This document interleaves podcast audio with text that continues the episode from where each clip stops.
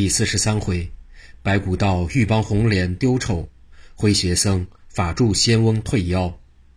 假罗刹女正是济公所变，红莲不但不敢用净天花语，而且自己的所有宝物也一概不用。他已经练到取万物都可伤人的程度，今天对罗刹女又稍有忌惮，所以这样斗法不伤自己的元气。他认为今天只是胜不过这妖女。总之不会败在他手。这时，半空中来了白骨老道，使红莲喜出望外。白骨道自从被济公盗取阴品以后，羞愤难消。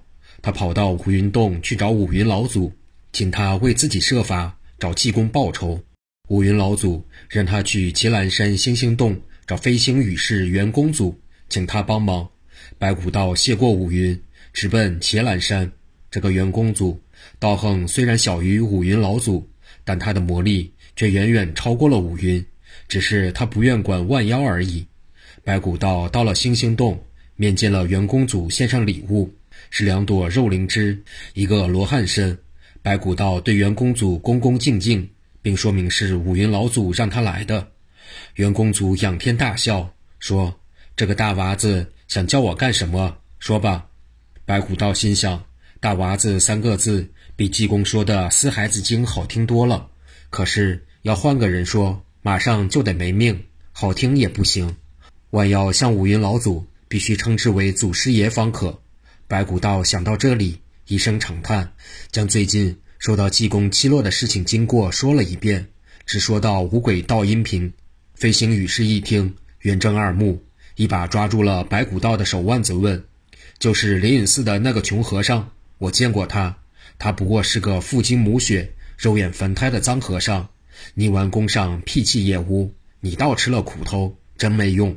乌云老祖说他是大雷音寺投胎来的罗汉，不可小看他。我临来时，乌云老祖还让我请您去五云洞，共同商量对付他呢。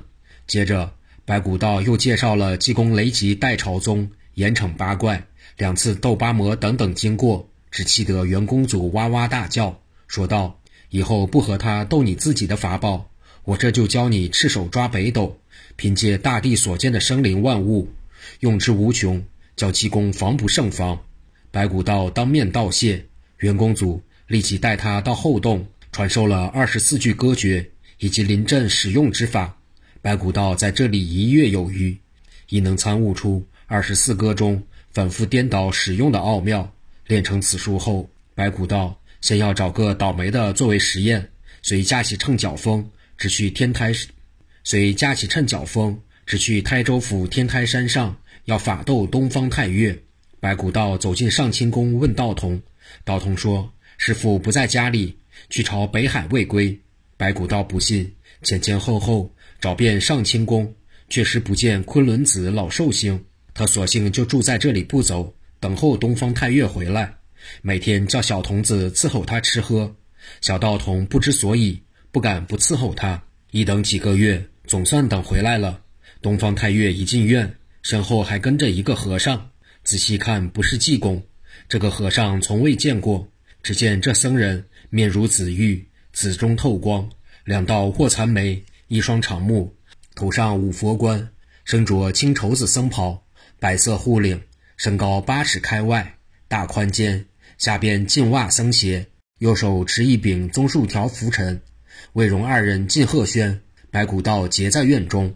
昆仑子，祖师爷等候你多时了，果然是人逃庙逃不去。你一在，做癫僧的帮凶，今天有何话说？东方太岳道：本来也不想说什么，你究竟有多大本领，敢在我上清宫来撒野？管教你来时有路。去时无门，看我法宝取你。身后紫面僧人上前一步说道：“仙长何必与他怄气？贫僧今天代劳惩戒惩戒他。”白骨道冷笑道：“你是什么人？敢出此浪言大话？快快报上名来！”紫面僧人一笑：“可惜你几万年苦修不求正果，连我也不认识。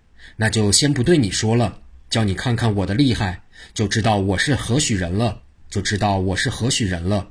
话音刚落，只见他一扬手，白骨道目不转睛地看着，啥东西也没有。白骨道正在这一愣之际，一只如筷子粗细的小蛇钻入了左鼻孔。白骨道一惊，蛇又从右鼻孔钻出，弄得白骨道喷嚏连珠也是，气得他哇哇的怪叫。和尚弄什么玄虚？祖师傅跟你拼了！瓶子刚出口，只觉得一物飞进嘴里，未及喷出，已钻入腹中。白骨道只觉得胃里上下有东西在跳动，痛彻肺腑，痛得他哎呀了一声。谁知在鸭子出口时，下肚的东西又飞出来了，原来是一只枪狼。弄得他恶心要吐，和尚拍手称快，大笑不止。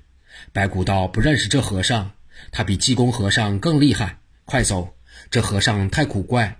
他一气之下，架起趁脚风逃了。这位僧人是立巨山如来院的主持，姓公名守正，因为生性诙谐，对人不分高低，无时不玩笑。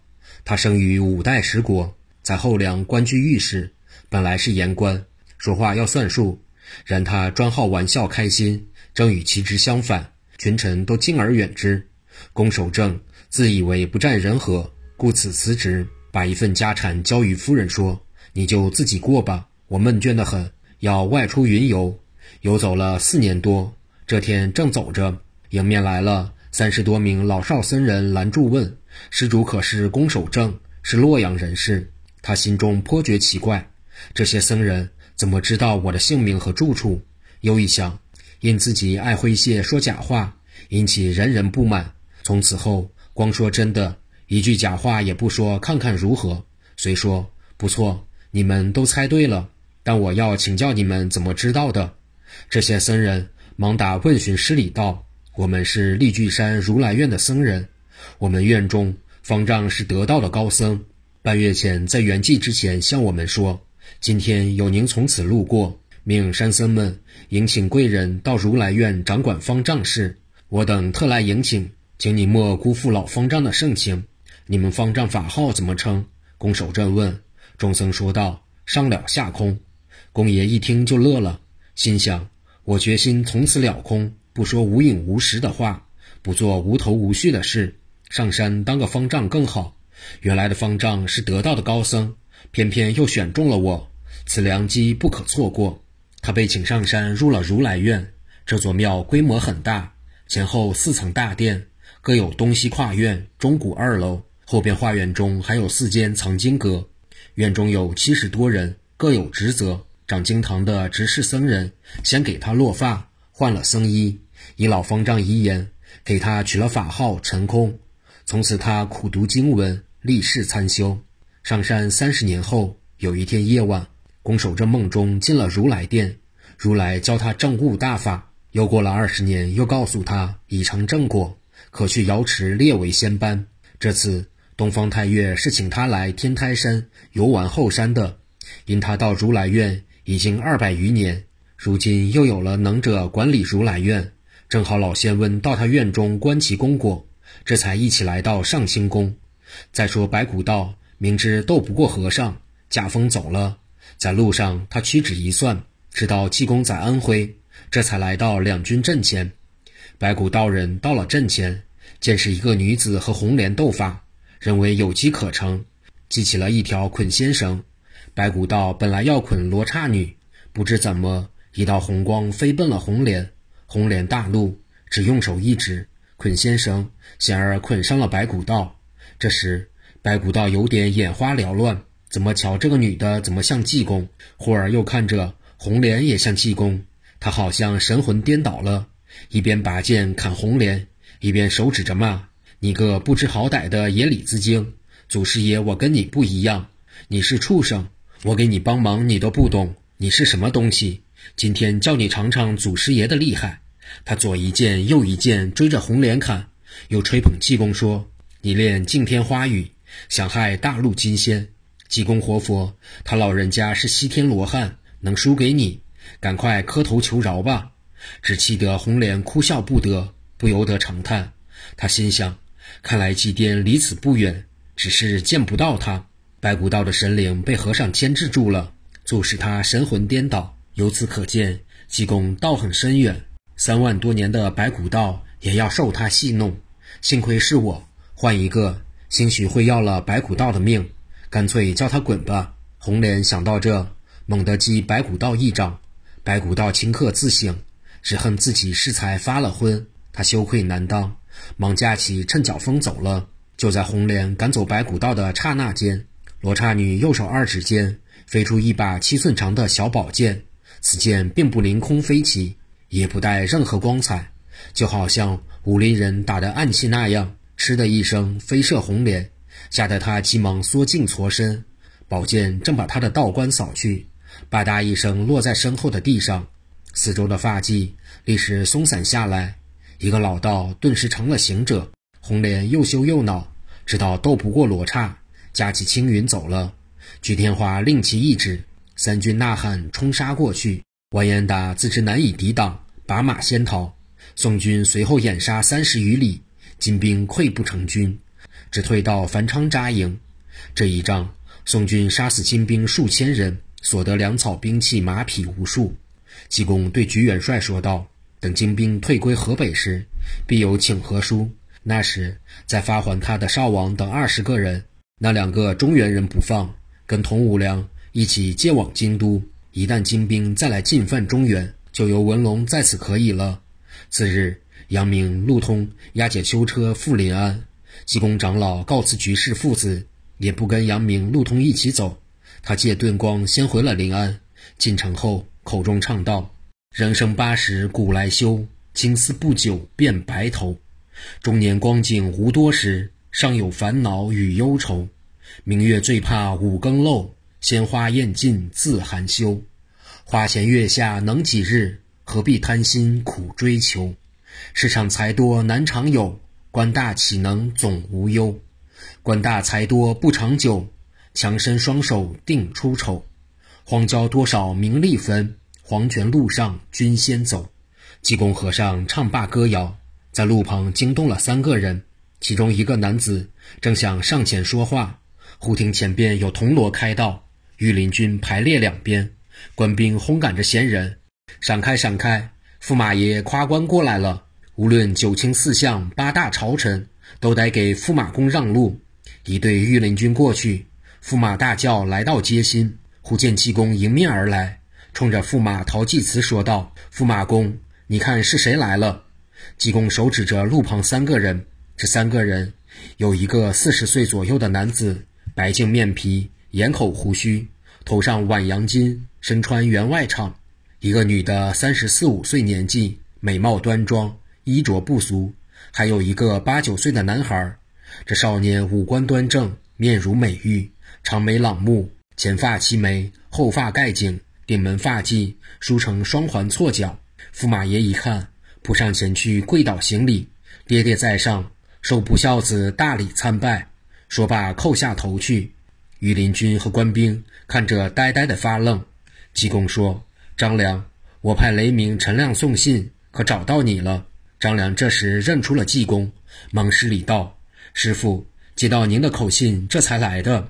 今早到灵隐寺见你，门头僧说不在，我们想回殿，不期在此相遇师傅。师傅九年前还说有一面之缘，果然印在今日。这驸马却是犬子不成，那还有含糊吗？你仔细看看。”张良扶起儿子，先命夫人见过济公活佛。又叫那七八岁的孩子也过来行礼。济公抽冷子，往这孩子头上拍了一掌，道：“久念徒儿楚道元，为救恩师上金山，前生遭受魔火难，今世功满上西天。”这少年机灵灵一个冷战，当时想起前生之事，了如指掌，遂含泪跪倒说道：“不孝徒楚道元拜见师傅，想不到又与恩师相会了。”说罢，拉住师傅大哭。济公说道：“别哭，从此后再也不离师傅了。你马上去三教寺见你师兄孙道全去，他已改了法号叫悟真，你就叫悟清吧。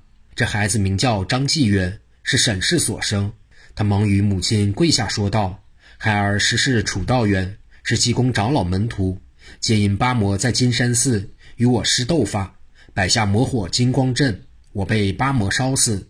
地藏王可怜孩儿功果。”又有恩师委托，让儿投娘怀转生。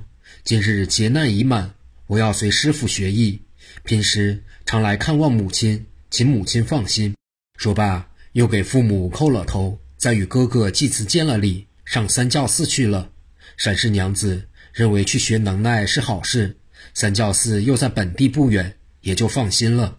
张良又叫祭祠给二姨娘叩头，陶祭祠推金山倒玉柱拜了下去。沈氏慌忙扶起，说道：“吾儿身为驸马，免去家里的凡俗礼节才是。但不知我那姐姐现在哪里？”驸马爷叫下边人雇来轿车，请父亲姨娘上车，直奔秦府花园后街。原来八怪逃走后，陶氏仍然要住原址，秦相立刻派人翻修，陶氏又搬回来了。现在见儿子到面前叩头，看看儿子容光焕发。衣锦还家，喜不自胜。陶氏把儿子扶起，御林军等人都参拜了太老夫人，立起一旁。陶氏一眼见到张良，忍不住掩面痛哭。有祭慈和沈氏一旁劝解好一阵，夫妇才止住了哭声。众人都到屋里坐下。